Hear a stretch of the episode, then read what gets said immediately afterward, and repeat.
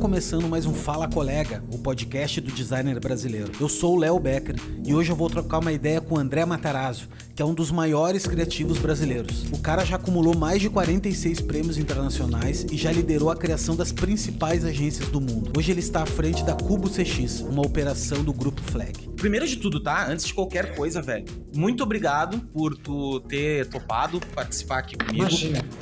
Assim, eu preciso jogar um confete, tá? Porque eu vou me retratar uma coisa aqui que um, um colega aqui da, do, do, meu Instagram e tal, que me segue, um dia me fez uma pergunta. Toda sexta, toda semana eu abro uma caixinha de pergunta e a galera vai mandando perguntas e tal. E eu sofria muito aquela coisa de ter poucas perguntas. Então eu junto todas as perguntas da semana e na sexta eu gravo um monte de né, perguntas e respostas. Ai, que e daí um dele, uma pergunta que ele me fez, um, uma, um colega aí, que se eu tinha conhecido alguém, ou se eu tinha, tive a oportunidade de, de, Se o design tinha me dado a oportunidade de conhecer alguém que eu admirava e tudo mais.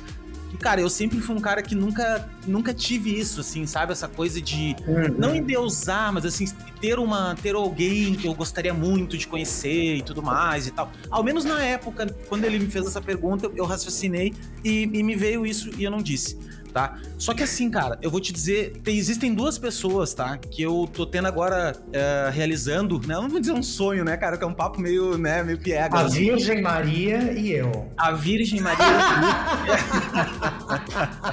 a Virgem Maria, eu não tive oportunidade, mas eu tive.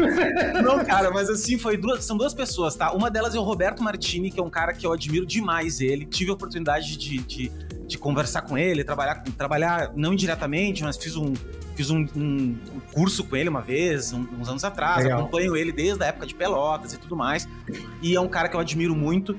E tu é o segundo cara que eu mais admiro nesse sentido uh, criativo e no sentido Obrigado. de carreira, cara. De verdade, de coração. Eu te acompanho desde a época da, da Gringo, né? Conheci. Obrigado, eu também. Cara, eu tô, na, eu tô nessa estrada aí há um bom tempo já também. Vim antes da internet também. Uh, uh, peguei toda uma todo um processo na época do Flash, galera, enfim. Sim, sim. Todo aquele boom maravilhoso que a gente fazia aquelas coisas lindas e tal. E eu te acompanhei muito de perto na, na Gringo, né? Tu tinha. Uhum. Cara, era uma equipe fora da realidade, assim, simplesmente incrível. Tu criava grandes quiz maravilhosos, aqueles assim que, que a gente adorava, né? Preencher e tudo mais. E, cara, desde então uh, eu te acompanhei de verdade, assim, na, na, no teu dia a dia, nas, nas coisas que tu, que tu foi tocando e tudo mais. Então eu fiz essa super introdução, tá? Pra realmente dizer que, cara, uh, realizei um sonho de falar contigo. Apesar de saber que tu é um cara super acessível, que tu é um cara super gente boa. Mas é aquela coisa, né, cara? Eu não vou puxar assunto do nada, né? Aquela coisa, oi aí, cara, tudo bem? Como é que tu tá? Apesar de que tu é um cara super, super de boa mesmo, eu sei que é. E é isso.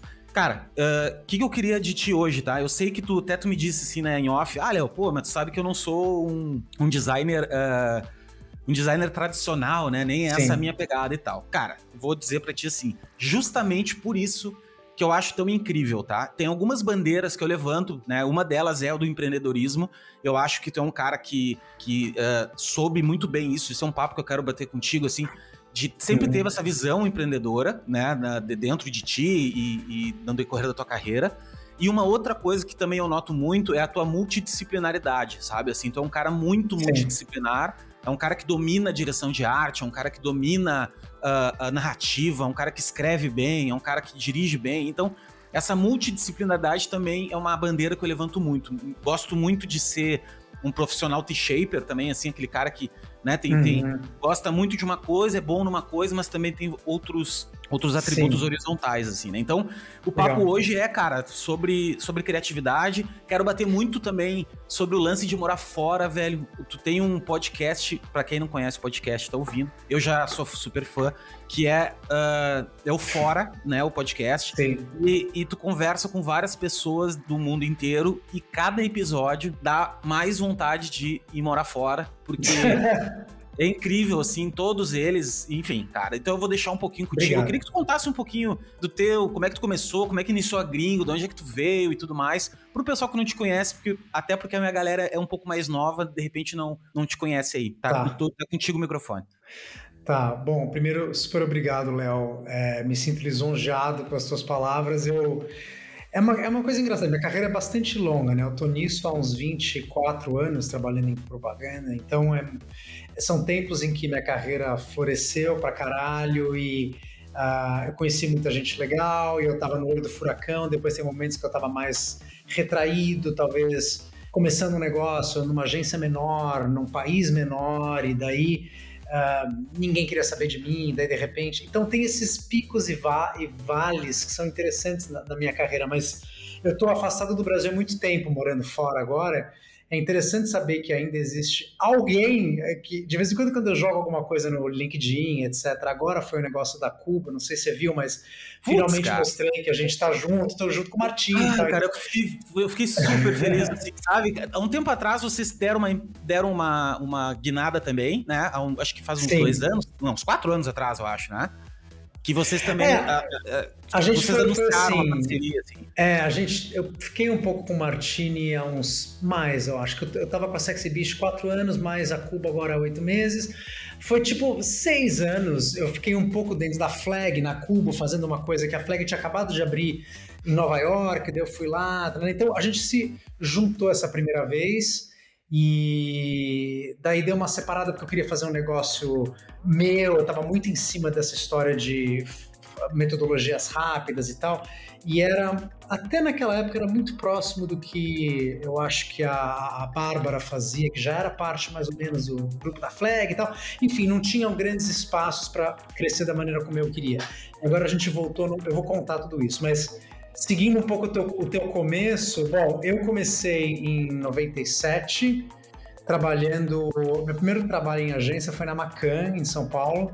E eu comecei no primeiro time de digital que existia na Macan, que era uma coisa super nova. Então eram, sei lá, quatro pessoas trabalhando no time, um diretor de criação que era um cara incrível, Bob Gebara, meu primeiro diretor de criação.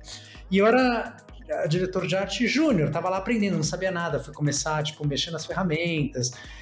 Eu dei um pulo gigante de fazer umas coisas em casa para os clientes pequenininhos de um lugar que eu trabalhava antes, para de repente trabalhar com grandes marcas nessas grandes. Então, foi muito tudo muito deslumbrante, assim, rápido até. Daí gerou prêmios nas coisas que a gente fazia e os, os, projetos eram importantes naquela época, enfim, ninguém sabia o que era internet, mas no, no, aos olhos do mundo já era uma coisa que era bastante laureada, tá? então a gente ganhou coisa em Cannes, ganhou coisa nos puta festivais, e eu montei minha carreira um pouco em cima disso, foi uma coisa muito meteórica, muito cedo, muito rápida, numa, num, num formato de mídia muito nascente, então sabe quando, tipo, casou bastante, eu acho que o, o, fato de que eu conseguia fazer isso rápido não era um grande esforço, eu, tava, eu, eu automaticamente via alguns níveis acima do que estavam me mostrando, que eu acho que é uma coisa que eu não tive em outros momentos da minha vida.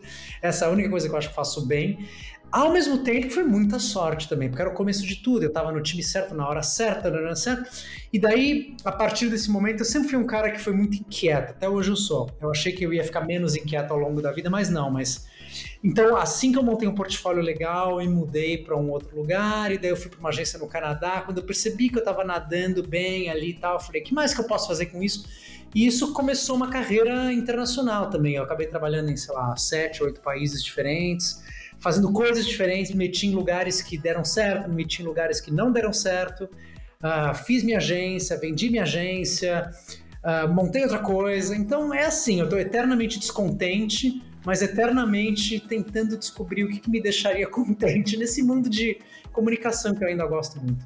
Mas André, me diz uma coisa, quando tu saiu daqui, uh, tu, na Macan, eu acho que tu teve uma oportunidade super boa que, que eu vejo muito, que é a galera, o lance dos prêmios, né? Galera que é um Sim. pouco mais outsider, assim, de que não vai muito pra agência, se o cara não investe em colocar grana para investir, né, em colo colocar Sim. em prêmio, né, em escrever em prêmio, tu fica um pouco fora desse mercado, né? Um pouco fora desse, vamos dizer, não é glamorização, porque eu acho muito legal premiação, entendeu? Eu acho que é uma coisa importante, assim. Uh, porém, tu fica. Cara, eu vou, te, eu vou, te dar, vou te dar um paralelo que é perfeito, assim. Tipo, você pega. Você vai escolher um personal trainer para te treinar. Você pode falar, cara, olha essa pessoa aqui fora de forma, com cabelo branco, ele é um puta de um fisioterapeuta da Bulgária, ele vai mudar meu corpo. Só que não, a gente tende a acreditar no cara bombado que não sabe bosta nenhuma e que você vai dar teu dinheiro para ele porque você quer ter o corpo dele. Então, eu acho que prêmio, ele, ele, ele serve para situar num universo muito fragmentado, quem é bom, quem não é bom. E é verdade que tem muita gente boa que os prêmios indicam, então ele é um bom barômetro. Então você precisa participar um pouco dessa putaria toda. Mas eu te diria que tem um número igual de gente boa, os outros 50% são invisíveis, não estão em prêmio, estão fazendo trabalhos incríveis, mas é um acelerador possante de carreira. Eu, quando tinha gringo e a gente começou a ganhar também muitos prêmios, assim que um diretor de arte ganhava um prêmio, eu dava um mês para um recruiter vir e levar ele para fora do Brasil, e daí esses caras iriam para lugares incríveis. E eu ficava feliz, mas é um puta catalisador. Eu acho que quem sabe jogar esse jogo e joga bem, os prêmios alavancam muito mesmo, e tem muito, o seu né? Cara, só de FWA, quantos tu levou com a gringo? Uns 23, é. por aí, 25. pra quem não conhece, é, cara, pra quem não conhece, FWA ainda existe, tá? É, uma, é um, super, é um super portal que, que premia e, e, e, na verdade, são os caras que fazem uma curadoria muito grande de projetos digitais e não só digitais, né? Hoje em dia eles estão. Não hoje em dia, faz um bom tempo pra cá. São projetos que têm um impacto muito grande e, cara, interessantíssimo e ganhar um prêmio daqueles é incrível. Mas eu queria voltar numa coisa, André. Quando tu teve uma carreira muito precoce internacional, né? Tu, tu... Tive. Como é que foi eu isso fui... pra ti? Assim? Como é que tu, cara, tu vem de família isso, de, de cara, avô, sai fora, tu nunca teve pudor, medo, situação assim? Sim. Como é que foi pra ti, assim, esse gatilho? Eu, é engraçado, eu, eu, eu, vou, eu vou falar uma coisa que é até meio desapontante, mas eu gosto muito mais, ou talvez óbvio, eu gosto muito mais de viver uma vida explorando e por acaso eu descobri que publicidade me dá essa oportunidade do que o contrário, do que eu amo comunicação e por acaso ela me, me, me, me proporcionou viajar. Então, eu quando eu tinha 17 anos, eu já tinha ido, eu já tinha, eu comecei a fazer FAP, eu larguei, que eu achei, eu larguei a primeira semana, falei, o que, que eu tô fazendo aqui? E me inscrevi num curso uh, fora do Brasil, eu comecei a fazer a faculdade de hotelaria com 17 anos, eu fui para a Suíça. Uh, e para quem acha que também papai pagou tudo, etc., não é verdade. Eu tinha, de fato, até lá eu tinha uma vida bastante privilegiada, tinha ganhado um carro quando eu era mais jovem, não sei o quê. Eu vendi tudo que eu tinha e fui com a grana que eu consegui juntar ali e não pedi porra nenhuma para ninguém e comecei a fazer minha vida. Então, mas eu sempre tive essa coisa, ai, daqui, eu vou para Suíça, meu Deus, olha que coisa louca, Europa, primeira vez, isso aqui é muito deslumbrante, fiquei maravilhado, não quero voltar. E daí eu comecei a explorar mais e mais e mais o mundo. Então, o meu, eu, eu sempre tive a curiosidade de sair do Brasil. É uma coisa que me for, formou meu, meu, minha personalidade, na verdade. Né? Meu caráter está muito montado em volta das culturas que eu participei e tal.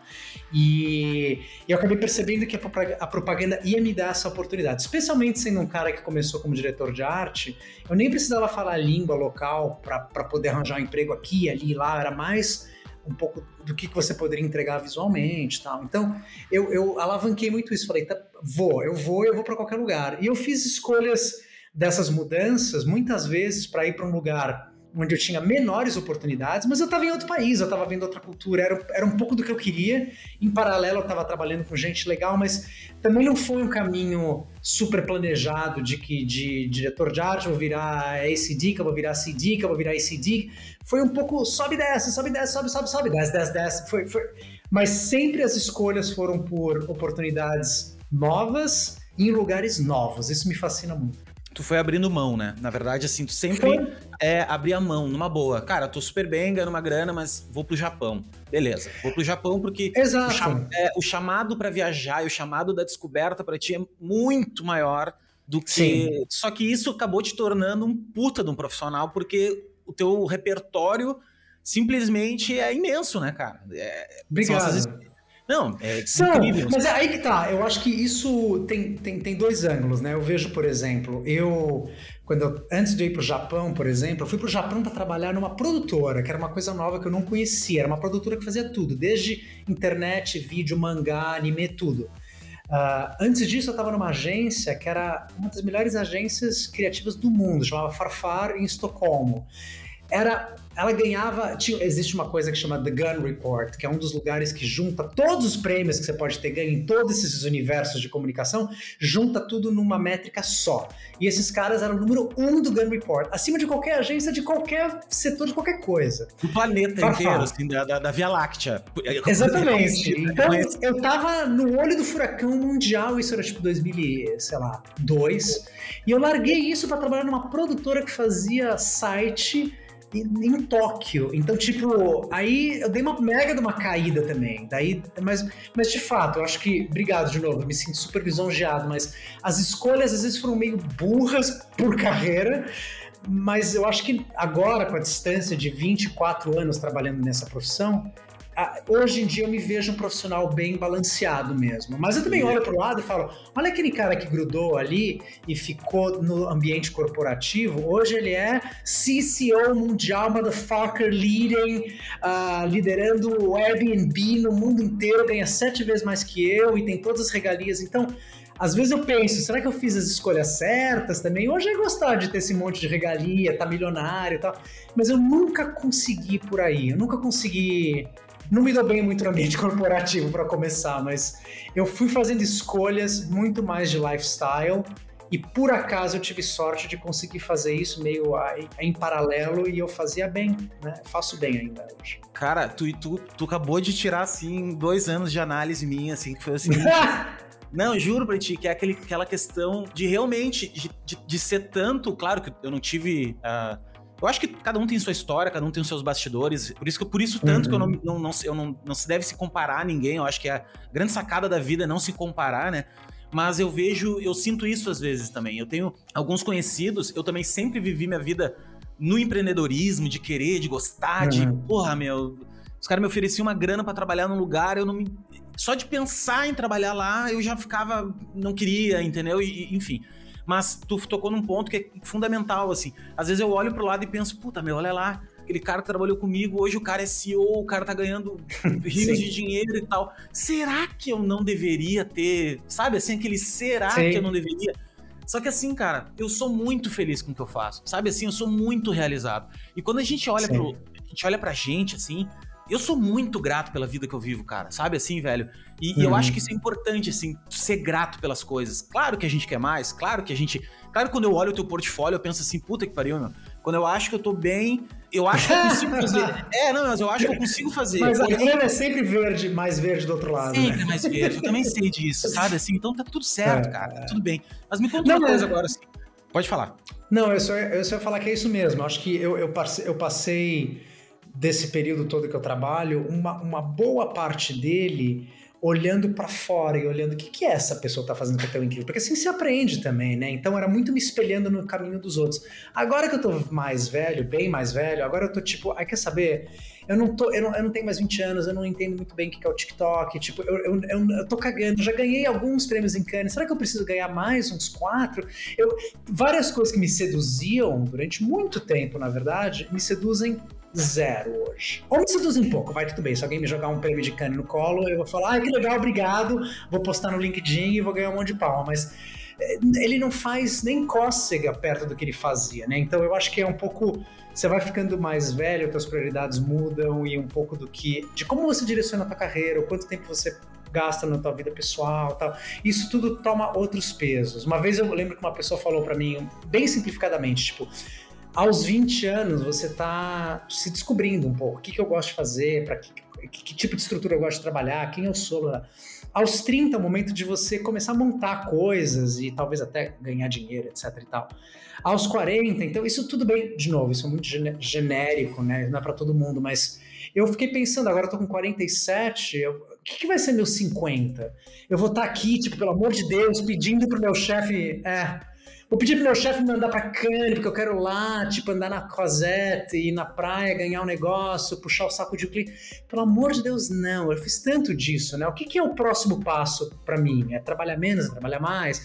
É montar time? É ver uma próxima geração aparecer? É ficar quieto e trabalhar em dois projetos por ano que me dão tesão? Então, é, é muito uma coisa meio de busca que eu, eu tô começando a descobrir, mas é, é verdade, as nossas carreiras, o que, o que é importante dentro de uma jornada de carreira muda tanto. Para mim mudou muito, para você vai mudar e continua mudando.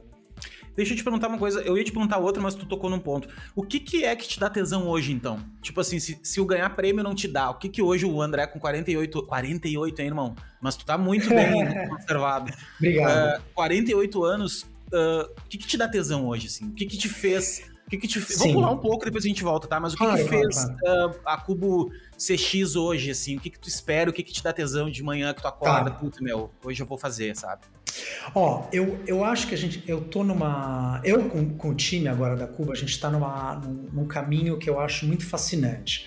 Eu passei por muitos momentos dessa carreira de comunicação onde eu quis ir embora. Eu falei, não é possível que seja tão difícil e tão frustrante trabalhar numa carreira que tem tanta beleza, tem tanta beleza plástica mesmo, né? Tem o belo, tem tem tem, tem o som, tem o vídeo, tem, tem o visual, tem a gente está num mundo que é semi-artístico, muito arquitetônico também, né? Que é dados e tal, mas por que, que nossa vida é quase mais desgraçada e mais cheia de estresse do que um cirurgião, um neurocirurgião? Não é possível.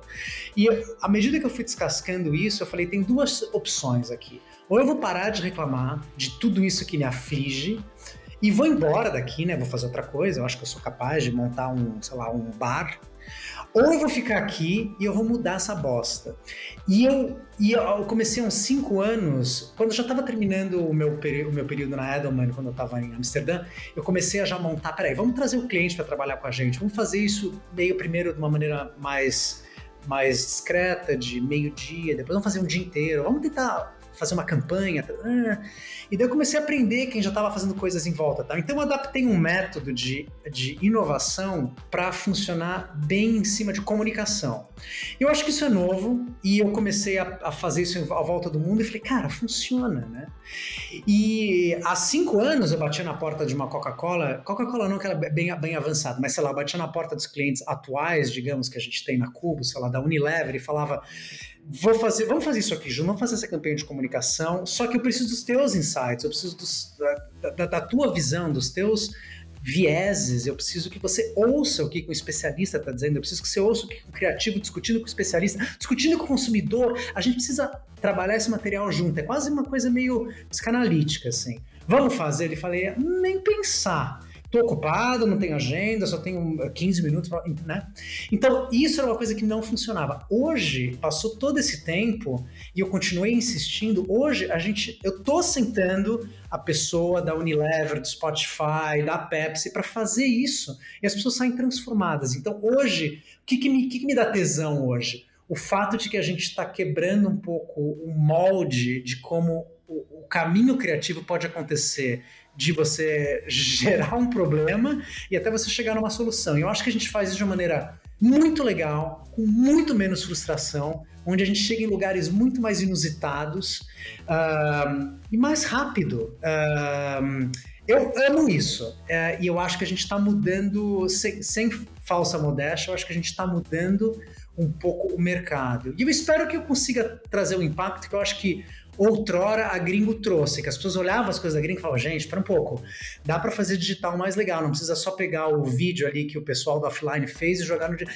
A gente tem que fazer coisas específicas pro digital e dá para fazer com puta de um cuidado de produção. Então acho que a gringo mudou um pouco isso.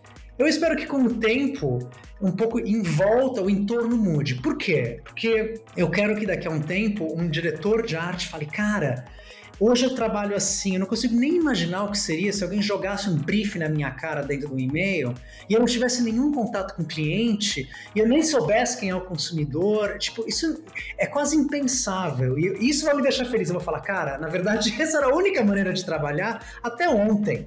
Que bom que a gente conseguiu mudar o mercado. Então, se eu conseguir deixar um legado para um grupo criativo para trabalhar da maneira mais gostosa e mais eficaz, para mim isso vai. Então, isso me tira da cama hoje em dia. Cara, arrasou, velho. E o seguinte, ó. É, o grande. Falando como designer agora, um dos uhum. grandes problemas se não o maior problema, tirando precificação, é o lance do retrabalho, tá? É o lance Sim. do dinheiro posto fora. O que eu vejo, é. volta e meia, eu faço alguns freelas com agências de PP ainda tradicionais, semi-tradicionais, uhum. porque acho que as tradicionais não existem mais. Uh, e, e, a gastação de dinheiro com hora, sabe assim, uma Sim. gastação de dinheiro tipo, cara, olha só, a gente tem que fazer uma campanha, tá, beleza, qual é o objetivo da campanha? Cara, o objetivo da campanha é vender, tá, mas obviamente, né, cara, quer vender, né, mas me diz uma coisa, quem é o cara, quem, para quem é? Não, não, mas isso a gente não tem muito acesso, porque o cliente...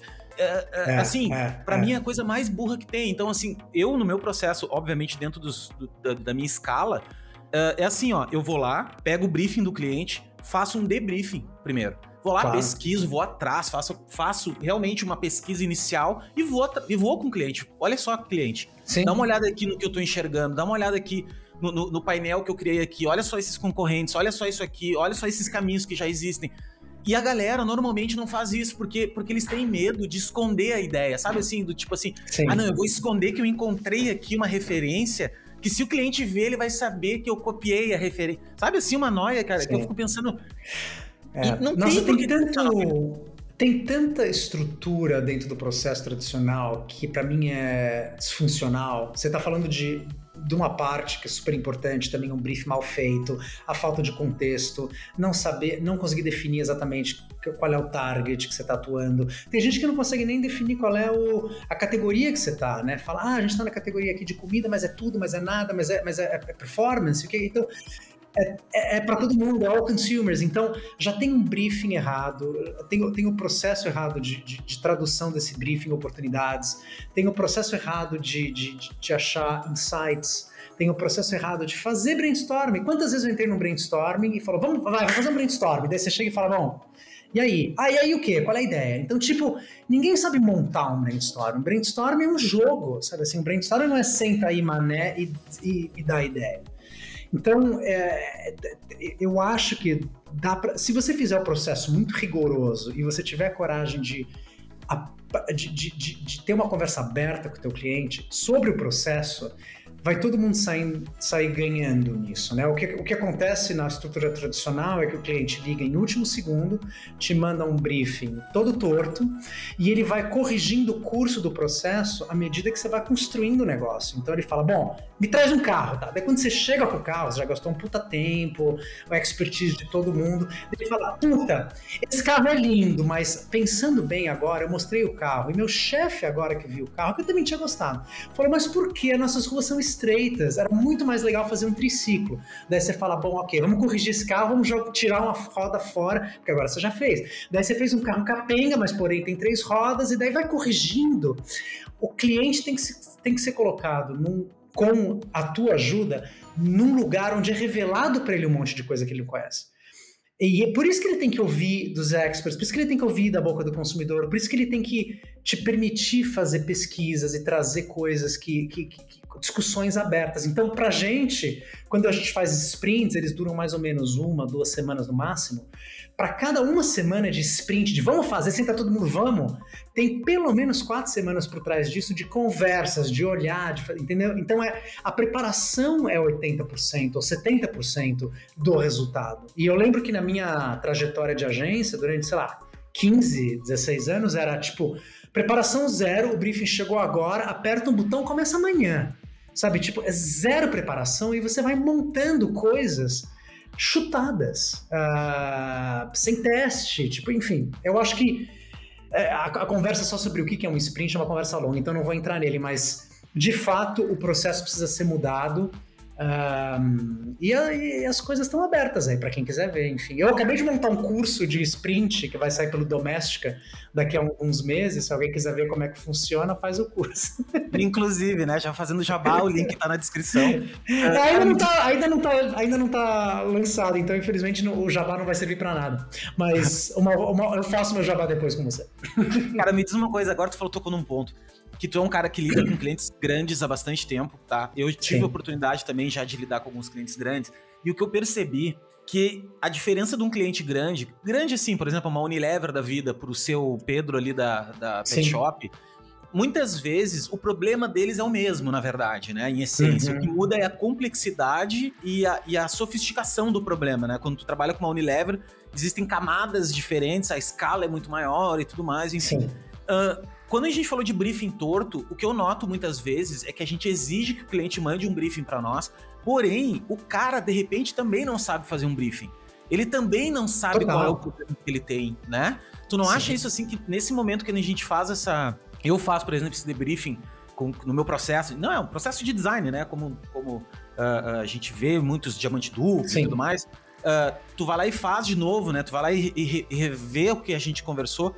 Tu não acha que é isso que faz a diferença, às vezes, de ajudar o cliente a ver qual é Sim. o pepino que ele tem que resolver? Porque, porque ele, para ele, é vender, né, cara? E, e às vezes o vender é uma massa tão grande, é um problema tão grande, que ele não consegue compartimentar um ponto de saber assim, ó, para mim vender eu vou precisar trocar a cor da minha embalagem, porque eu não tô vendendo Sim. por isso, né? Sim. É verdade, por exemplo, uma das coisas mais básicas é essa, assim, o cara fala, olha, eu já tenho aqui meu problema de negócios, meu problema de comunicação, o briefing vem pronto, né? Daí você vira e fala, você, quer ver quebrar a casa inteira, você virar e falar, ah, tá bom, obrigado. Por que, que as pessoas não estão atualmente comprando? Muitos não têm ideia por quê. Ele só sabe que ele precisa vender o dobro, etc. Você fala, bom, quais são, né? Você tem, sei lá, 10% de share do mercado. Por que, que você já não tem 12%? Você já, você já fez uma pesquisa com. Você já colocou 10 pessoas num quarto e perguntou por que, que você comprou do competidor e não eu?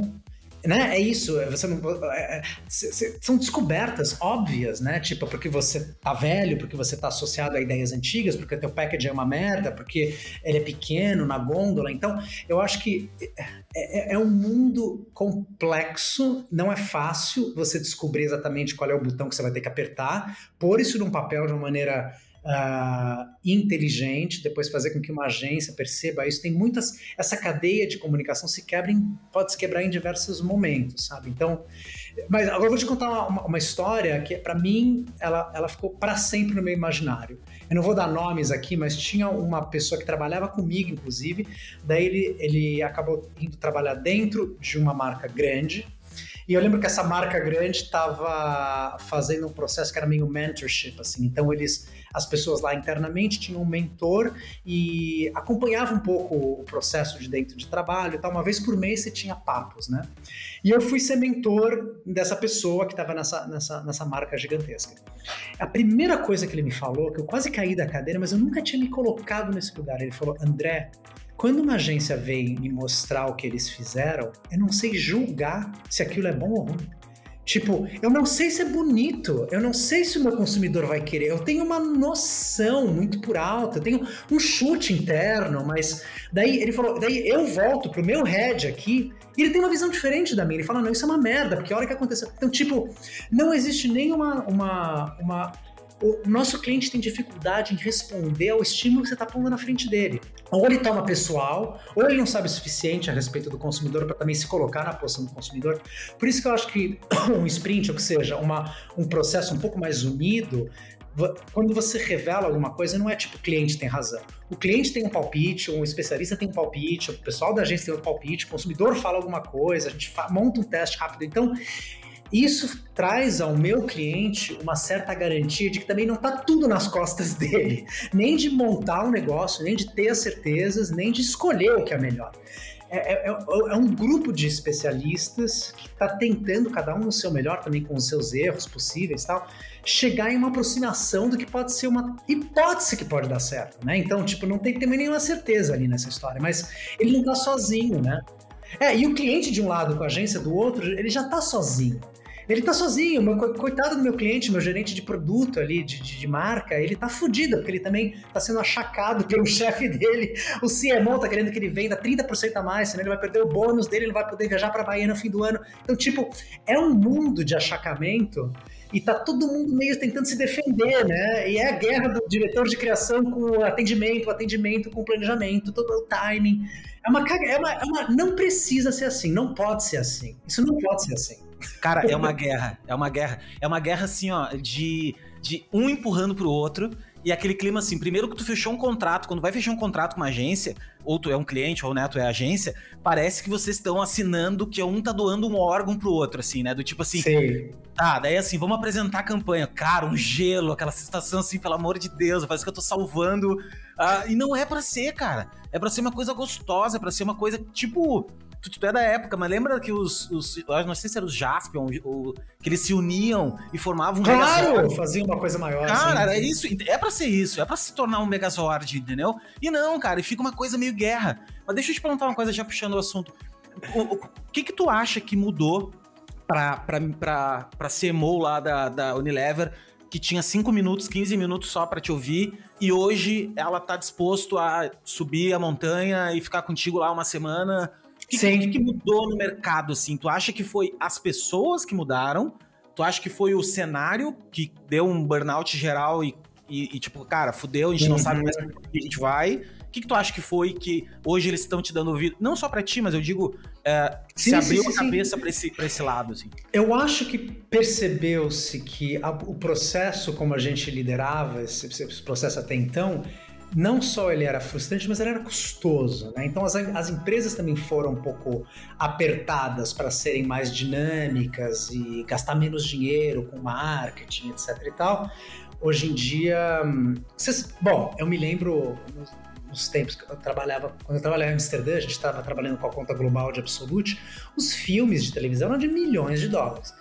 Hoje não tem muito mais isso, né? Quer dizer, tem, algumas marcas fazem que precisam mostrar tecnologia, Samsung, o cacete, tem tem, tem Super Bowl nos Estados Unidos, ali gastam umas. Mas, mas não tem, esse dinheiro não, não tem mais. Tudo é muito ramificado, tem milhares de. Você tem que fazer coisas que são específicas para TikTok, específicas para não sei o. Então, eu acho que as marcas hoje estão percebendo que os caminhos mudaram tanto e elas estão tentando coisas novas. Eu acho que tentar fazer em formato de sprint é uma das coisas que elas estão tentando, mas elas estão tentando outras coisas também. Então, eu acho que elas estão mais abertas, em linhas gerais, para entender que para engajar, para criar alguma coisa que seja eficaz no mundo de hoje, você precisa testar outros modelos de criar. Um, então, eu acho que mais a pandemia, mais isso, mais aquilo, acho que tudo isso juntou para as pessoas quererem se conectar mais. É o, o, mundo de startup, todo mundo aprendendo, né? Tipo, o CEO da Unilever também tá olhando e falando, cara, como é que a Tesla consegue fazer coisas tão rápidas? Tipo, como, como é que se desburocratiza esse processo? Como tal? Então, eu acho que isso também é uma coisa que está na pauta deles, né? A gente tem que testar novos modelos, até alguma coisa que funcione melhor para a gente. Ninguém mais quer fazer o Mad Men de 1960. Sim, ninguém, ninguém quer. mais quer, né? É, tá demodê, né? E me, e me diz uma coisa, André, agora só para voltar uma casa, porque eu queria saber. Quando tu saiu da. Vocês venderam a operação para Possible na época, da Gringo? Sim. E daí tu pegou e ficou dentro da Possible ou largou e foi fazer teu ano sabático? O que que tu fez nesse... Só porque é uma curiosidade pessoal minha. Claro, claro. É, a gente vendeu a Gringo numa época em que ela, ela tava meio num eu vou dar também vou dar uma casa para trás, só para um contexto. É, é eu estava lá no futuro, eu voltei. Eu voltei porque eu, tô, eu queria falar disso. Mas a Gringo naquela época estava numa posição difícil, que era assim: ela era muito pequena e pobre para atuar frente às agências gigantes do Brasil, porque a gente estava meio né, brigando pelas mesmas marcas, etc. E ela era muito, ela já estava muito grande e, e, e ambiciosa para voltar a fazer projetos incríveis, legais para o Japão e para os nossos amigos internacionais que a gente não ganhava nada. Então a gente precisava tomar uma decisão e capitalizar o negócio, vender tal, parecia uma das opções interessantes. Quando a gente fez essa, essa venda para a WPP, eu acho que aconteceram algumas coisas que a gente errou mesmo. Uh, mas isso faz parte de você fazer pela primeira vez. Faz parte do né? business, claro, óbvio. Né? Mas, tipo, a gente perdeu o nosso equity, que tinha o nome de gringo, as pessoas gostavam do que a gente fez, a gente virou, na nossa cabeça, virar uma perna de uma, de, um, de uma coisa grande que estava no mundo inteiro, tinham tantos benefícios que valeriam a pena a gente ter perdido o nosso equity do nome e tal. Daí descobrimos que, tipo, nossos clientes no Brasil não estavam nem aí se a gente era parte da X. Eles gostavam de trabalhar com a gente. Aliás, eles se assustaram de que agora a gente tinha um dono e a gente não era dono das próprias pernas, a gente, enfim, tinha regras estavam acima da gente tal. Então, uh, tinha muita coisa que a gente não conseguiu prever, mas o fato é, a gente achou que era uma boa ideia à época juntar e de fato perder o nosso brand e passar para dentro dessa coisa que a WP estava juntando, que era uma colcha de retalhos de várias agências digitais que eles tinham comprado pelo mundo afora. Eles apertaram um botão e tudo isso virou agora possible.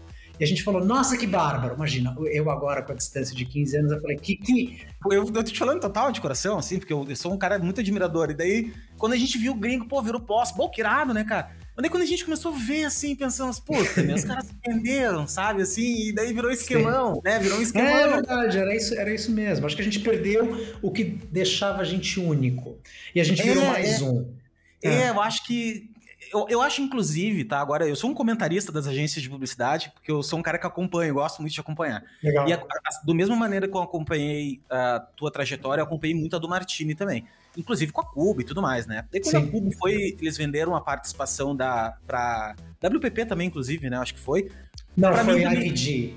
Foi isso. Acho. Daí para mim também, não, mas eu acho que foi a WPP, ou não? Mas não, acho que o Cubo vendeu para IPG, alguma dessas grandes aí. É, não é o caso. Daí é o seguinte, inclusive até que recompraram, né? Que é ótimo. Uh, quando eles fizeram isso, eu pensei a mesma coisa, assim, sabe? Eu pensei, cara, será que vão matar um pouco o. o... Porque ele é uma coisa pirataria, assim, é um. É um... Vocês tinham um punch, assim, de, Sim. de puta, cara, subversivo, sabe? São os caras que que estão fazendo uma parada igual os, os velho grandão e, e, são uma gurizada, entende? Assim, isso era Sim. uma coisa inspiradora, entendeu? E, cara, é, pois é, mas a diferença é que o Martini é um gênio dos negócios e eu não sei é. bosta nenhuma de negócios. Não, não, mas isso que não, isso é Eu só sei do meu métier criativo, assim. Eu fui me meter a fazer uma agência porque eu não aguentava trabalhar em nenhuma, entendeu? Mas é que o Martini é muito genial desse lado também. Ele já tá vendo uns oito anos pra frente. Não, mano, assim, ó, eu vou te falar, cara, que vocês dois, pra mim, são os dois que eu tenho, né? No altar eu boto uma velhinha pros dois acendo e tal. É o seguinte, mas eu sei que os santos são diferentes, entendeu? A reza é diferente. Não, é verdade. É, não, pro, pro Martini, cara, é um cara completamente lógico, é um cara, apesar de ser muito criativo, dentro da lógica dele, da estratégico, é um cara é um cara completamente fora da curva. É, é, tu bate um papo com um cara, tu, tu, da metade que tu entendeu, né? Da metade que tu compreendeu do que ele tá falando, é incrível. Sim. E a outra metade, daqui uns dois anos, tu vai, opa, bah, agora eu entendi o que ele tinha dito, sabe? Porque é um cara sim, realmente sim, que, que é diferenciado, né? E, mas assim, agora tu tocou num outro ponto que é legal de levantar, que a galera que tá escutando aqui, e, e eu também gosto muito de falar, que é o lance assim, ó.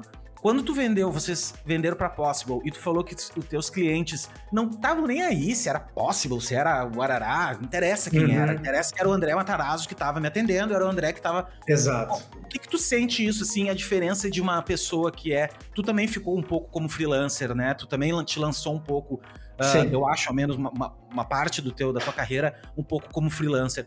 Como tu vê hoje, não só hoje, é um pouquinho do teu panorama, de tu ser um freelancer, de tu te vender como um freelancer, Sim. ou como tu te vender como um business, quando tu te vender como uma agência. Uhum. Que, que, que tu vê na, na, na, nessa dinâmica, assim? Tu acha que quais os impactos positivos e negativos que tu vê? Ótima pergunta. Deixa eu pensar. Eu, um, eu não tive uma carreira de freelancer muito extensa, mas eu, eu passei um pouco por aí. O que, que eu acho? Eu acho que a carreira de freelancer requer uma preparação e um setup diferente. Né? Eu lembro que uma vez eu pensei até em ser meio consultor, meio uma coisa mais criativa, assim tal. E eu lembro que eu conversei com alguém que falou: André, meu, esse caminho é um caminho de autopromoção, é um caminho de escrever livro, falar em palestra, fazer thought leadership. É tipo, você, você vende o seu brilhantismo ponto final, né? E, é, e, eu acho que tem gente que faz isso muito bem, e eu acho que a vida de freelancer, especialmente na Europa, é maravilhosa. Você escolhe os seus trabalhos, tem trabalho a dar com pau, se você for bom o suficiente, você nunca está sem trabalho, sempre tem fila de espera para trabalhar com você e você ganha uma fábula por dia. Então eu acho que depende do mercado, a vida de freelancer é muito boa, mas você precisa, você é o seu, você precisa se promover, você precisa loucamente gastar metade do seu tempo se promovendo, fazendo coisa, conversando com as pessoas, fazendo conexões e tal. Até que hopefully em algum momento teu trem anda sozinho, porque você fez tantos trabalhos bons que as pessoas começam a fazer fila atrás de você para trabalhar com você. Uh, então tem essa vantagem, liberdade, etc. E tal trabalhar, montar o seu negócio, é, ser dono do seu próprio negócio, como eu também fui, eu acho que é mais ambicioso, ele requer tudo isso também. Só que você está amparado por um time, não é só você, né? Você está levando um monte de gente que de alguma maneira acreditou no mesmo sonho que você, etc e tal. Mas você também precisa abrir frente, gerar negócio, pegar as coisas, pagar as pessoas. Um, eu recomendo, eu acho que você também é empreendedor, você sabe, mas faz parte de. Eu não. Tá bom, antes de eu aprofundar nisso, eu vou chegar na terceira parte. A terceira parte é você ser uma pessoa corporativa, você trabalhar numa corporação, ganhar seu salário no fim do mês, talvez um micro bônus no fim do ano e falar tchau, não importa. É, eu detesto estar numa estrutura onde eu não consigo onde só pedem um pedacinho de mim. É, sabe isso assim? É isso aí, cara. É horrível. E eu, eu detesto isso, porque eu quero me meter em tudo, eu quero falar de outras coisas. Eu, eu já acho que o estrategista que tá me dando a estratégia é um idiota, e eu já quero fazer por ele, porque eu acho que ele é uma bosta. E daí o atendimento fala com o cliente sem falar comigo, e eu quero ouvir do cliente, não quero que ela seja uma barreira, e daí eu já brigo com ela. Então, tipo, eu não consigo estar tá num ambiente, mesmo porque eu não gosto do processo, né? Então, eu não consigo estar tá num ambiente. Eu nunca entrei num ambiente corporativo, depois de ter virado um peixe um pouco maior, né? E, e, me dado bem. Nunca. Eu já, já me dispus com as pessoas, já acho que todo mundo é burro, eu podia fazer melhor. Então eu tenho uma certa soberba meio cega de que eu acho que eu consigo fazer. E com gente meio sociopata, que não é esquisito. Eu acho que ou você fala, quer saber, bonitão? Já que você acha que você faz tudo melhor, então faz. Então, ou você vai faz, fazer... cara. Esse é o problema. O problema é que Exato. você vai e faz, entendeu? É a merda. É, então vai fazer. Eu também me fudi muito achando que eu faço. Ah, isso eu faço muito bem, né? Não era bem assim, né? Sim. Mas eu acho que se você acha, se você não quer ficar no seu quadrado, você precisa ter uma experiência na tua carreira de fazer alguma coisa. Nem que seja de novo fazer um café na esquina ou fazer a, a, um produto, você inventou um negócio legal, vai fazer, porque você pode descobrir que essa é muito a tua praia. Ao passo que eu conheço gente que já foi, foi atrás disso, e depois voltou e falou: quer saber? Eu quero estar aqui dentro dessa, desse lugar que eu conheço, eu tenho meu bônus, ou de alguma maneira eu tenho uma parceria dentro dessa startup, eu confio nas pessoas que estão à volta de mim. Então tem gente que se dá muito bem no ambiente corporativo.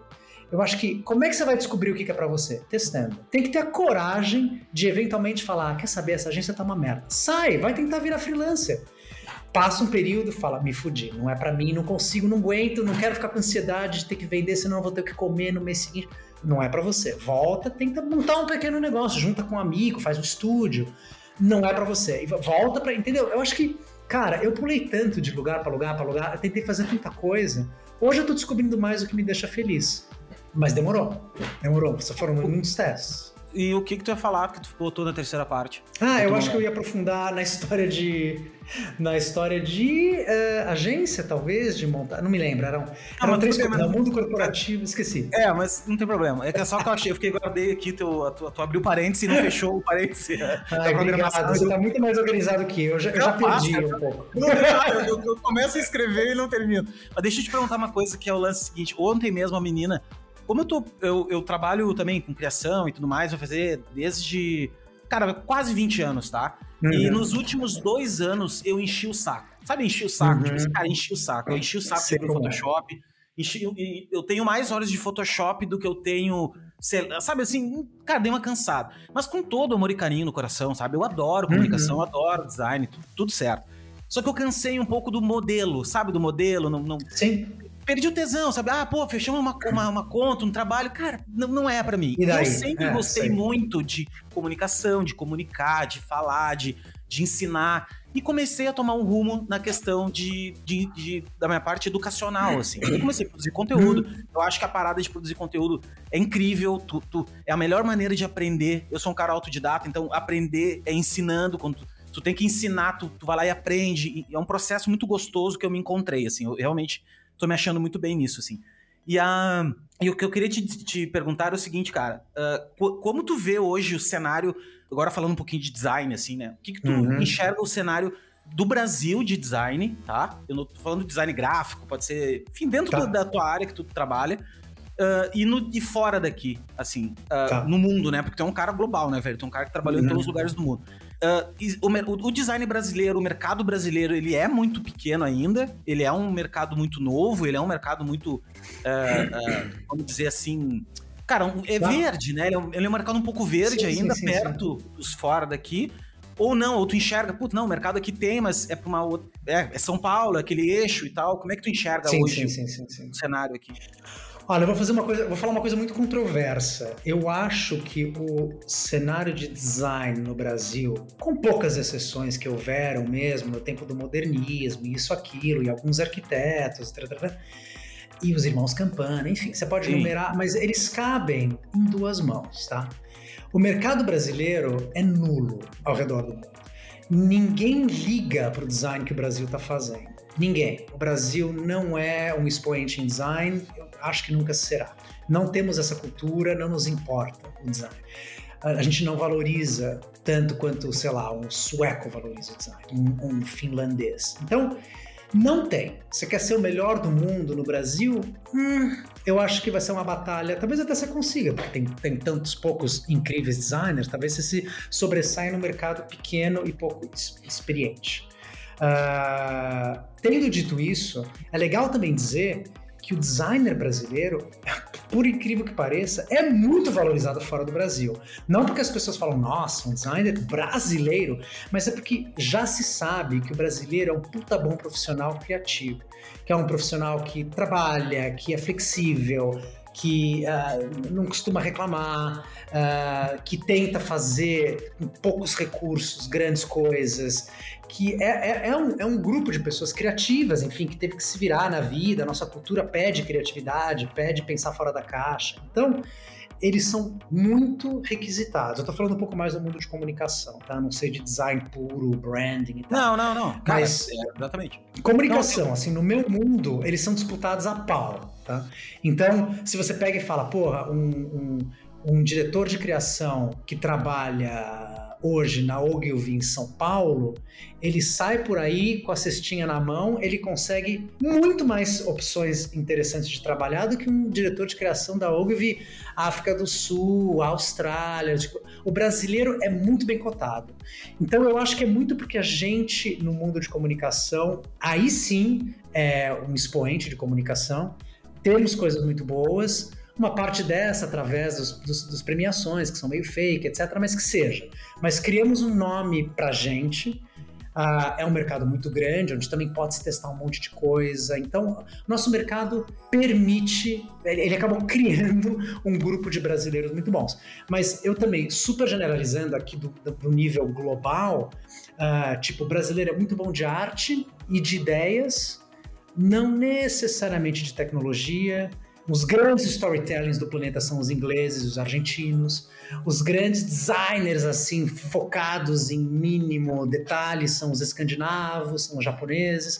O japonês é bom de, de, de tecnologia. Uh, escandinavos são bons de tecnologia humanizada. Os americanos são bons de, de marketing. Então, tipo, existe uma generalização um pouco ao redor do planeta. Mas os brasileiros estão muito bem na fita, viu? Eu diria. Sim. E, cara, agora de, de, sobre esse negócio de que o Brasil não tem um lance de design na, na essência, né? Culturalmente falando, né? Uh, quando aqui no Brasil, por exemplo, a gente tem muita dificuldade de provar o valor do design, né? Sim. Então, quando ah, uma das principais coisas que que eu, por exemplo, eu vou num cliente que é Uh, vou apresentar um projeto, cara, eu levo pesquisa de design. Eu vou lá na uhum. Index, tem, tem duas, três pesquisas boas que não são brasileiras, são pesquisas uhum. americanas ou enfim, uh, que mostram lá que empresas que, que aplicam design na sua. não só Sim. design gráfico, né? Mas na sua na sua cadeia de comando e tudo mais, estrutura. Uh, durante cinco anos cresceram três vezes mais que a empresa que não, que não investiu em design Sim. e tudo mais. Uh, como é que tu enxerga isso assim, cara? Por que, que o cara não vê valor no design? Isso é uma coisa tão. Uh, porque brasileiro, eu acho que o brasileiro foi educado pelo Hans Donner, sabe? A, a parte visual. É, eu acho, assim, porque a Rede Globo foi a que educou visualmente o brasileiro, Sim. entendeu? Que é o único, é o único veículo. Ó, oh, Léo, eu acho que o design é valorizado no Brasil num nicho, tá? Então, você fala, sei lá, vamos abrir uma loja, um showroom lindo, maravilhoso, num shopping novo, legal, cool, da galera AAA. Vão querer um puta arquiteto, vão querer a Triptych fazendo um negócio de arquitetura, vão querer um puta designer fazendo sinalização, tipo... Então, eu acho que dentro do nicho, estamos operando no nível global, assim, é. que tem no Brasil, muito, é valorizado. Mas agora, o resto, tipo, eu falo com a minha tia no Brasil. Eu falo que casa que você gostaria de morar? Nessa aqui, que é um quadra, é um caixote modernista cheio de vidro e madeira, ou você quer morar nessa casa asquerosa, né, o clássico, cheia de colunas do Bispo Edir Macedo? Ela quer ir no Edir Macedo, na, na, claro. na, casa do Edir Macedo, entendeu? Então, a, a, a, vai ver os livros que estão na livraria, tipo, com aquelas capas meio gritantes, meio americanas, sabe? Então, como eu também acho que o americano não valoriza design. Eu acho também que, especialmente acho, se você acho. contrasta o americano com o escandinavo, etc., com, com um catalão, até com o português de Portugal valoriza 100 vezes mais o design. Então, é, é, eu, eu, eu acho que é dar murro em ponta de faca. Se você encontra o teu nicho, você consegue vender um design de ponta ali para dentro, né? Mas daí a gente vai entrar em coisas que também são super metafísicas, né? O que, que é bom design, o que, que é a arte, o que, Não, que é... total, total. Né? Mas, tu, Mas... Acha que de, tu acha que de modo geral a gente seria uma sociedade melhor se a gente tivesse um pouco mais de, de tino, acho. não, mas assim, tu acha? ah, não, não, não, peraí. Eu acho que eu, eu, vou me confundir dizendo que eu acho que a gente seria melhor. O que que normalmente a, uma sociedade que valoriza design, normalmente é uma sociedade muito regrada. É uma, uma sociedade de alto contexto. A gente não é assim, tá? A gente, o brasileiro navega na entrelinha, ele navega na confusão, ele navega na, na last second, tal. Então, o design não foi feito para isso. O design, o design é uma coisa que ele é bom quando ele é bastante calculado. Ele é uma coisa que ele, clare, ele esclarece as coisas. Você entra numa casa bem desenhada, uhum. ele simplifica, ele te dá menos Sim. opções, tal. E eu acho que a gente, o latino no geral, ele gosta da bagunça, ele gosta, ele, ele navega bem nessa coisa de você nas entrelinhas, as regras são feitas para ser Ele, ele é mais artístico, né, cara? Ele é um, um, é. ele tem uma pegada mais artística do que de design, né? Porque a galera fala muito, ah, vou criar uma arte aqui. Cara, não é arte, velho. Design não é arte. Né? Design, Sim, eu concordo. Design é um pro, projeto, né, cara? Um projeto. Um processo. Um problema, é, um processo. É, é, é tanto é. que, assim, isso é uma outra, duas coisas que eu quero falar. Assim, a primeira delas é sobre criatividade. Eu tenho, uhum. eu tenho uma, uma tese sobre criatividade, que não é minha, enfim, é sobre. Até o Steve Jobs falou naquele. Naquele. Uh, que ele foi em Stanford, eu acho, né? Que ele fez aquele. E tudo mais, tal, de ligar os pontos. Que para uhum. mim, criatividade Tu não acorda de manhã e diz assim, puta, meu, tive uma puta ideia e ah, agora sim essa ideia vai. Não, cara, eu para mim, eu sento totalmente sem ideia nenhuma, não preciso ter ideia, entendeu? Eu sento e, e, e começo a trabalhar, velho. E daí tu começa uhum. a trabalhar, começa a pesquisar, começa a ler, começa a fazer, começa a prototipar, começa a ir. E a coisa começa a acontecer, tá? Eu não sei pra uhum. ti que é um. Pô, pô, cara, eu não falei isso, mas tu tá entre os 50 né, maiores não é 50 ou 100? Entre os maiores criativos até 50 anos, acho que era, né? Da, da... uma pequena premiação. Não, mas obrigado. Não sei. É, uma aí que eu. É, é que eu não tô assim, papel, minha, minha produção aqui não me deu papel. E é o seguinte, cara, como é que tu enxerga hoje esse lance. Da... Hoje, né? Mas como é que tu. Tu, te, tu te... Acredito que tu é um cara criativo por, por natureza, ou tu acha que tu é um cara esforçado que tem a manha de criar e tem a manha de, de se puxar a, faz, a ser criativo? Como é que tu vê a criatividade? Eu acho que eu sou um cara visualmente uh, com bom gosto, que eu acho que é um pouco questão de gosto, é um pouco as coisas que eu fui exposto, as coisas que me interessavam na infância, o que, que eu achava que era bonito ao redor do mundo, é meio gosto mesmo. E, e nesse lado, eu acho que a gente tem, tem um pouco de um mandato dos, da, das sociedades que são fortes no mundo. Então, tipo, a, a, a Europa do Norte, quem é rico dita o que, que acontece na moda, o que, que acontece na, no design, enfim, né, nas artes, etc. E sempre foi, né? Isso desde e a sempre foi. Do... É, quem, quem, os países ricos que ditam. Por isso que toda brasileira pinta o cabelo com 25 cores de loiro, porque elas querem ser norueguesas. Porque o padrão de beleza do mundo, agora espero que esteja mudando, mas é uma mulher loira, alta, né? Entendeu? De olho azul.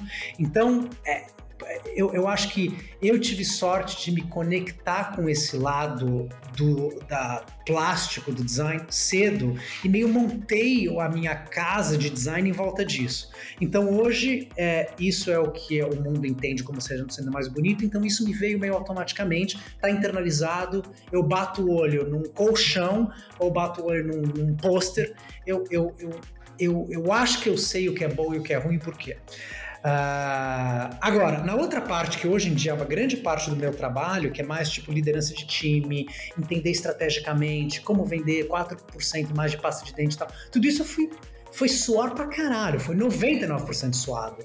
Fazer milhares de vezes errado, tentar aprender, ler, falar com as pessoas, dar uma de idiota numa, numa, numa apresentação que eu apresentei, tudo tava errado.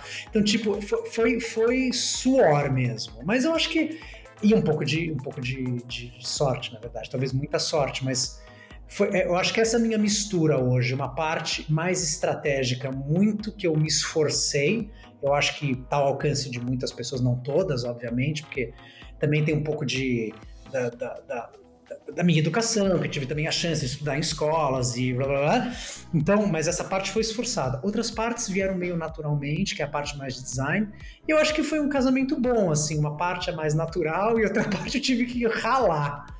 É, Mas é bom. Hoje, hoje eu gosto das duas. Antigamente eu, eu, gostava um pouco menos daquela que eu tinha que ralar. Eu sempre tava devendo, eu sempre tava tipo, puta, agora que eu aprendi e fiz isso, mesmo assim não tá tão bom. Vem um cara que é natural para ele fazer estrategicamente, ele tá olhando lá na frente os negócios e eu tô aqui atrás tal.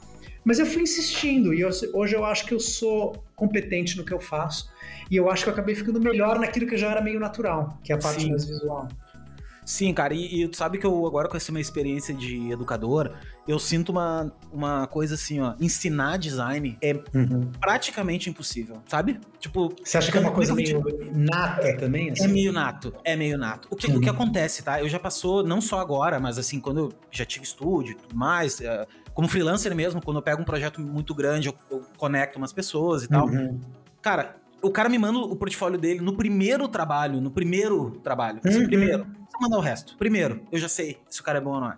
Mas é, é muito. Tipo, e tu sabe disso também. É, é, é o drop shadow, velho. Eu também é sei. O, eu também sei. É, é assim, é, é, o espaçamento da fonte. É, é, eu sei, eu também vejo. É, aquilo ali, pronto, cara, não, não serve, entendeu? E assim, ó, se o cara não deita, o que, que acontece, tá? Tem, um, tem dois lados, tá? Tem esse lado, que é o lado que não adianta. Eu já passou cara pela minha mão, assim, que não tem jeito, entendeu? O cara não. não, não ele, ele seria um super nível 5, sabe? A vida inteira, assim. O cara uhum. passou. Seria, eu acho que no decorrer da carreira o cara vai virar um arte finalista lá adiante, entendeu? Uhum. Nada contra. O arte finalista é um super talentoso e tal, mas eu digo. Acaba acontecendo isso, né? Que o cara é, se frustra e, não, e vai finalizar arquivo. Uh, mais uma vez, eu não tô falando contra os arte finalistas, tá? Que fique bem claro. uh, e o lance, cara, e tem gente também que, que é o seguinte: o cara é péssimo, tu pega o cara péssimo, péssimo, assim. Uhum. E tu uhum. começa só. Tu não precisa ensinar o cara. Tu começa a, a, expor ele a situações. Tu expõe ele a fazer um trabalho aqui, tu expõe ele a, a te olhar fazer determinada coisa. Tu vai expondo o cara a, a ver.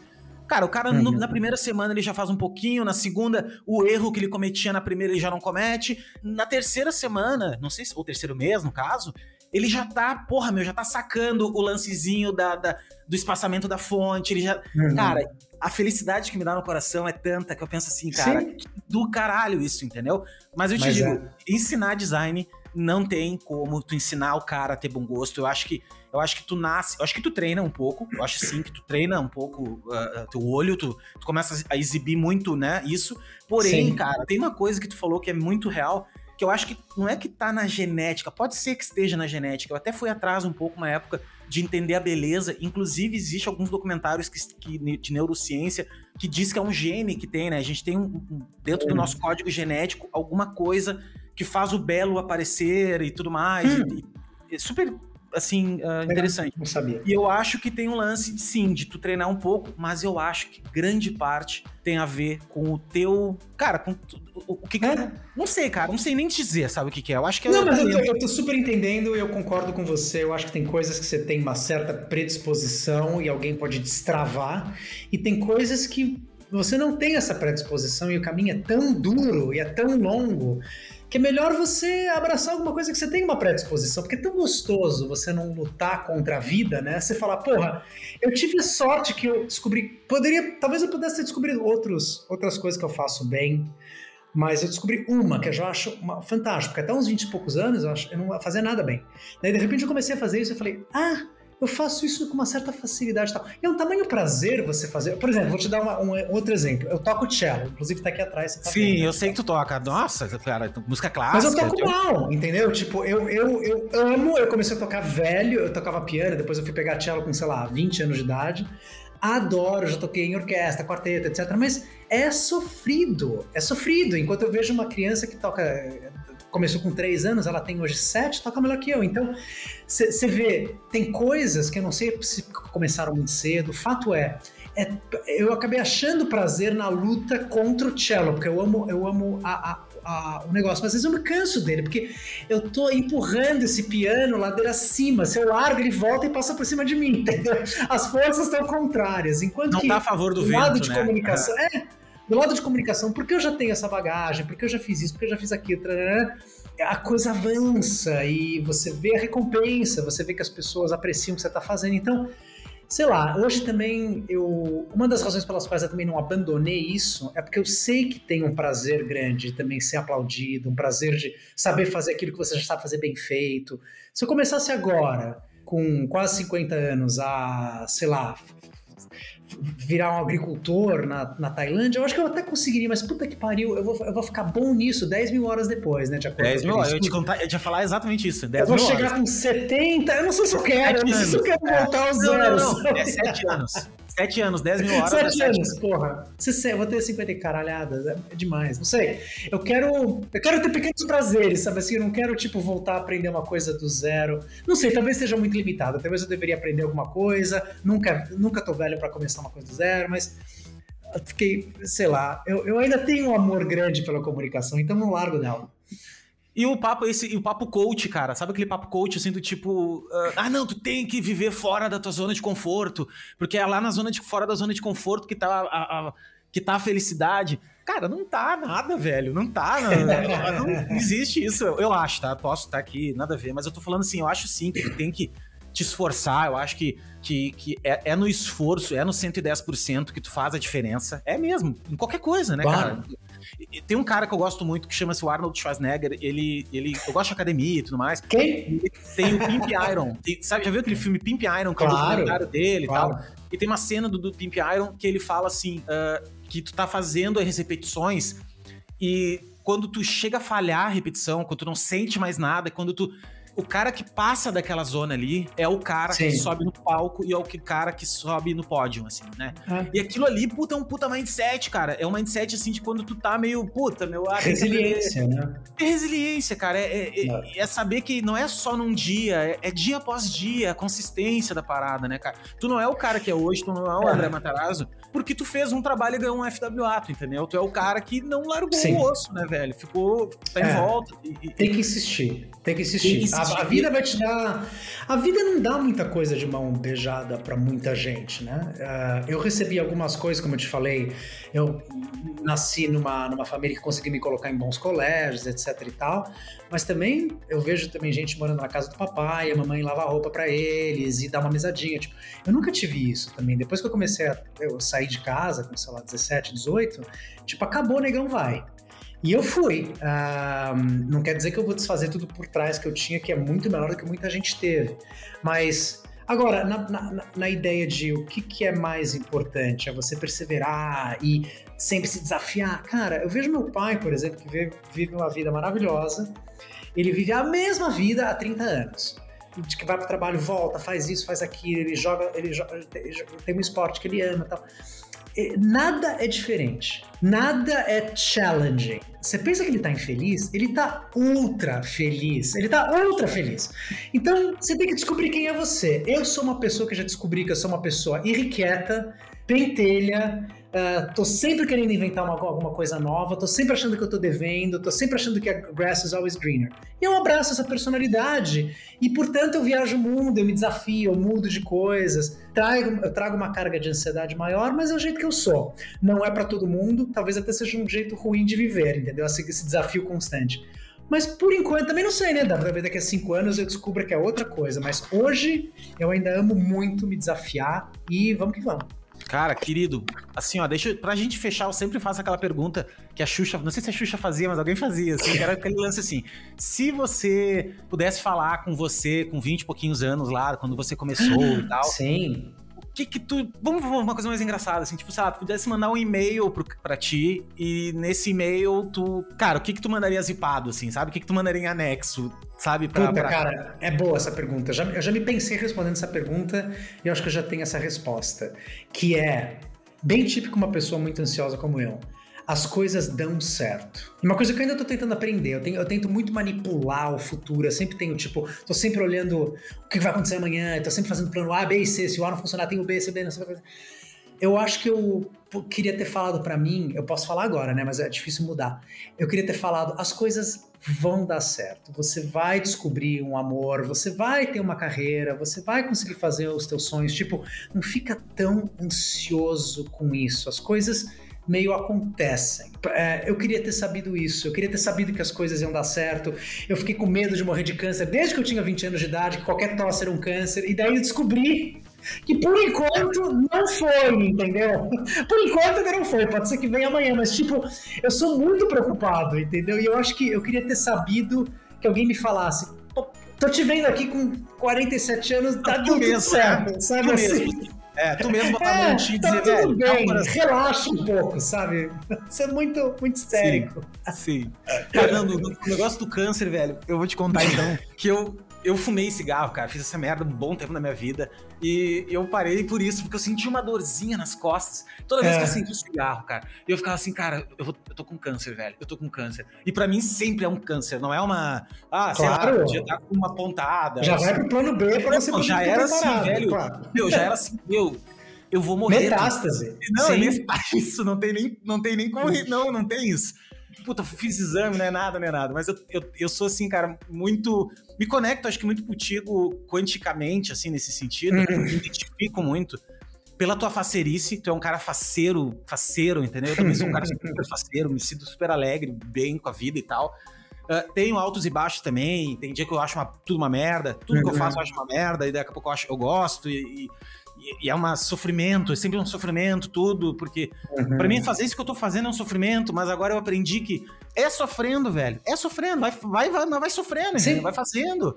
Porque o prazer tá nisso, cara, tá, tá em tu te desafiar. E eu sinto que quando é, uhum. eu sinto isso, assim, quando é uma coisa que eu, que eu penso assim, puta, meu, isso aí vai dar um. Ah, isso aí vai, vai me dar uma coisa. Eu tenho que fazer. Porque é uma Sim. coisa que o meu ego tá dizendo para mim não fazer, para ele não para ele não se expor, tu entendeu? Para ele ficar na, na boa sim. dele, para ele, né? E eu acho que claro. eu acho que aí sim, aí eu acho que não, a gente acaba não tendo crescimento. Uma coisa que eu aprendi, desculpa só para te interromper, não, mas não, acho que bom, nesse universo, uma coisa que eu acho que eu amadureci é que eu achava de fato que eu podia chegar no topo de uma montanha. Sabe que todo esse esforço, mas quando eu chegar lá, lá eu vou estar feliz, né? Lá, lá as coisas vão acontecer comigo e vai tudo dar certo, sabe? Eu descobri que não tem esse lá. Isso eu realmente descobri, eu internalizei essa história. Eu tô subindo a montanha porque é divertido subir a montanha. Porque que mais que eu vou fazer? Acho que a vida é meio subir a montanha, entendeu? Então eu tô me, eu tô me tentando fazer isso, tentando fazer aquilo, etc. Mas eu não tenho mais a expectativa de que se a cubo der certo, daí eu me resolvi, ou daí eu vou ter dinheiro, ou daí eu vou estar feliz. Não, é, é, é assim acorda, esteja feliz agora, porque você está sempre subindo a montanha, não tem fim essa montanha, minha gente. Cara. Então, não deixa para amanhã, sabe? Tenta ser feliz agora, tenta viajar agora, tenta juntar um pouco de eu vou aprender o meu ofício, eu vou ao mesmo tempo conhecer uma outra cultura fora. Não espera ficar velho para não espera que quando aquilo acontecer você estará feliz, porque para mim não funcionou. Felicidade é um mindset, não é quando você chega em É um mindset total, total. É. E assim, tu falou uma coisa, cara, que é mais mais dois anos de terapia, que é o seguinte, que é o lance de subir a montanha Vou e o lance de não, não, por favor, manda o pix. E é o seguinte, não é barato, né? Tu sabe que isso é uma conta cara, né? E que todo mundo deveria ter. Inclusive, eu sempre levanto esse ponto aqui, que é a saúde mental. A galera tem medo de falar uhum. de saúde mental e tudo mais. Por favor, procurem terapeutas, procurem. Uh, mas esse é para outro podcast. Uh, que eu ia falar de subir a montanha, tá? Eu também fui sempre assim. Eu, e esse lance do empreendedorismo, eu olhava para gringo, olhava para Cubo, olhava para pra, não sei quem, pra G2, pra Uauauá, pra uhum. cara, e ficava, puta, eu preciso montar, montei, construí. Na época eu tinha uma gente chamada Baia, que era muito legal, e a gente tinha uhum. caras incríveis que nós pegamos da W3, que nós pegávamos não sei da onde. Pô, tinha uma equipe de 11 pessoas, os caras produzindo. Inclusive, tem um amigo meu queridíssimo que mora em Amsterdã, que trabalha na Banner Boy, que é uma empresa que hum. faz Uh, eles fazem banners, cara. Na verdade, só fazem Legal. banner. É, banner para grandes multinacionais e tudo mais. E ele programa. Uh, já era da época do Flash. E ele programa hoje em dia HTML5, eu acho, alguma coisa assim. Hum. Java, sei lá o quê. E, e, cara, sempre tive isso. Preciso montar um negócio, preciso montar um negócio, montar equipe, vamos e vamos. Não, e agora vamos ganhar um prêmio, ganhamos um prêmio. E, e assim, cara, eu sempre vivendo, quero ficar rico, quero ficar rico, quero ficar. Sabe aquela coisa do. Uhum. E, e, e, foi, e foi indo, e foi indo, e foi indo. Eu tenho uma filha, com 27 anos, eu fui pai, e daí, cara, no momento que eu fui pai, eu vi o relógio começar a contar. Eu vi, uhum. assim, o, a primeira vez que tu, eu botei o foco em alguma coisa, que todo dia eu olhava para aquela mesma coisa, como se fosse um ponto de referência, assim, sabe? Uhum. E ali eu comecei a perceber um pouco isso. De repente, agora que eu tô com 35, que é novo ainda, eu sei, sempre fala, ah, tu é novo, tu é novo. Eu, quando converso com os caras, todo mundo é mais velho, então, ah, o cara é novo, eu vou ser um eterno novo. E, e é o lance que eu também comecei a perceber. Que é esse lance assim de, cara, tá tudo bem, velho. E o grande lance é o seguinte: o que é teu vai ser teu, velho. E se não tá contigo ainda, é porque a tua cabeça tá achando que não tá contigo, entende? Assim, uh, uh, tipo, ah, quando eu tiver um milhão de reais, eu vou ser mais feliz. Não vai ser, velho. Porque tu vai ter um milhão. Não, isso precisa parar agora. Isso precisa, as pessoas precisam parar disso, porque isso tem se agravado, né? Tipo, quando eu era pequeno, eu falava, ah, quando eu tiver o corpo daquele um cara da academia, porque era a minha única referência. É. Quando eu tiver a minha agência meio parecida com aquela, porque tinham três boas no Brasil. Gente, hoje em dia você abre o Instagram, no teu bairro tem 60 pessoas tomando anabolizante com um corpo melhor que o teu. É. Tem mulheres lindas, deslumbrantes, assim, tipo, é, tá, tá todo mundo fazendo coisas incríveis. Você tem acesso, você não pode se comparar, você não pode dizer quando eu chegar naquilo, tá? esquece. O mundo é muito grande, as pessoas tem gente muito competente. Você tem que achar uma beleza na, na simplicidade daquilo que você escolheu para tua vida. Uh, eu aprendi um pouco isso com meu pai mesmo, sabe? Aprendi, aprendi vendo, não é o único modelo, esse modelo startup, desafiando, passando em cima do mundo, ganhando dinheiro, construindo escala, escala, escala, escala, Meu, né? Não, a gente vive numa bolhazinha, gente, pelo amor de Deus. Sa sai dessa bolha de publicidade, porque tem, tipo assim, mil pessoas nessa bolha, o Brasil tem 300, 250 milhões de habitantes. Tipo, esquece. A gente tem que. A gente, a gente vive nesse echo chamber de Facebook. O mundo não é assim. Não, eu tô é acredito assim. que tem gente. O mundo tem que ser mais simples do que isso. Cara, adoecendo de verdade, galera, burnout, uh, claro. depressão. E, é que, e porque, é mais porque tu, tu, não tem o que fazer, cara. Entendeu? Tu olha na internet todo mundo feliz. Tu, tu, tu te sente um Sim. merda, cheio de conta pra pagar. Ah, porque o cara, tu olha um influencer com mil seguidores, um milhão de seguidores, daí tu o cara comprou aquilo ali na Índia, entendeu? Aqueles um milhão. Que, isso não ah, tem uma frase boa que você vai gostar também, que era assim: não compare os bastidores dos outros. Não, não compare o palco dos outros com os teus bastidores, né? Porque de fato aquilo que você tá vendo é um palco mesmo. Tá tudo, tudo manipulado. O site que eu acabei de, de abrir aqui da Cubo, que tem os filmes mais incríveis, a gente ficou batendo para fazer eu três imagino, vídeos, semana, meses, discutir. Tipo, é, não dá, e ali tem, tem, tem, tem trabalhos misturados da Cubo com o meu, de 20 anos. Então, gente, não, não, eu acho que é saudável você não parar no tempo, você falar. É, olha esse corpo mais interessante, me desafia, mas, mas, mas ao mesmo tempo, é, e eu acho que essa que é a, a, a, dificuldade é você. Sabe aquela história, ah, quando eu for um monge, eu vou ficar aqui meditando? Você fala, porra, mas se você medita e você não tem nenhum desejo, que esse é, é a glória final do nirvana do, do meditador, Então você tá. Por que continuar vivendo? Você tem algum desejo de continuar vivendo também? Então, o desejo é necessário, eu acho que a ambição é necessária, mas ela precisa ser. Ela, você precisa achar um equilíbrio. É, não dá para viver sem ambição, eu acho nenhuma, porque eu acho que você. A, a... Ah, é deprê, né, cara? Eu acho meio deprê. Eu acho que a ambição. É deprê, né? É deprê. É. Tipo, porra, a vida é, é, muito grande, é muito colorida, é muito interessante. É. Você precisa tem beber muita... dessa fonte, né? Cara, e tem muita coisa gostosa de comprar, tem. né? De comer, de, de viajar, de conhecer. Então. É muito gostoso ganhar dinheiro. Nossa, mas agora mas a gente já saiu do mundo de design, né? Agora a gente tá no mundo filosofia é, barata. Mas tudo bem, não, mas é. De mas, tipo, é, exatamente. já bêbado, já bêbado, já. Não, ah, assim. Exato. Cara, Tá louco. André, querido, obrigado pela, teu, pela mais uma vez, cara. E eu não vou te, te, não vou te prometer que eu não vou te cobrar de novo mais um papo. Porque vamos. eu acho que, cara, vamos fazer mais um papo, fazer uma live. Live eu não. Sabe, eu vou te confessar que live eu não sou muito, porque live é uma coisa tão assim. Uh, eu gosto do. Eu gosto de coisas bem feitas, então agora eu edito o áudiozinho. Eu gosto sim, de sim, assim, sim, né? né? E eu acho que o ao vivo fica uma coisa meio. Mas daqui a pouco a gente podia também fazer alguma coisa nesse claro, sentido. Claro, vamos. Vamos. E, meu, vamos tô, pô, portas abertas aí, tu sabe meu e-mail, a gente tem um contato. Eu já te sigo há um tempão e tu também, a gente já começou a trocar uma ideia faz um tempinho pra cá.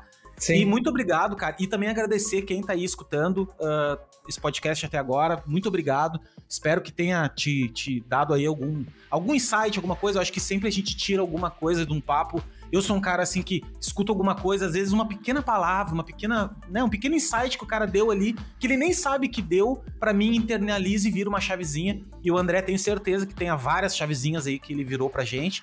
E obrigado, André, obrigado de coração. Realizar esse meu sonho, já que Madre Teresa tá lá no céu, tudo está aqui. obrigado, foi um prazer, Léo. Obrigado, eu tô super feliz. E faça o review do podcast, porque eu sei, eu acabei de começar um podcast também. Se vocês fizerem um review no Apple Podcast, sobe, né? É muito legal. Eu, quero, eu gosto muito de. Eu acho que o esforço que a gente coloca aqui, adoro que isso vire um canal de duas mãos também, que as pessoas falem um pouco o que elas acham. Eu, para mim, eu pelo menos falo, meta pau, ache legal, mas faça review, me fala o que você acha. É, ah, me ajuda é. a melhorar também, né? É gostoso. Imagina Sabe que, você... que, o passado, o último que eu fiz, eu gravei ele, tudo bem, editei, e eu deixei, eu acho que uma, umas 40 minutos sem nada de áudio. Terminou o áudio e ficou. Tá, subi ele, tudo certo. Sim. Daí agora um, um, um, cara me mandou: Léo, olha só, eu não queria te dizer nada, não sei se é assim. Eu até fiquei escutando. Mas não diz nada até o final, cara. Eu não, cara, tá errado, desculpa, subi, cortei e tal. Sim, mas faz sim, parte, né, cara? Isso aí que faz a gente claro. ser humano. Aprendendo né? também. Eu aprendi tanta coisa começando a fazer podcast, não sabia nada. É, é muito legal. Verdade. Que bom. Obrigado, cara. Obrigado, Obrigado mundo. Feitoria. Beijo no coração. Beijos. Valeu.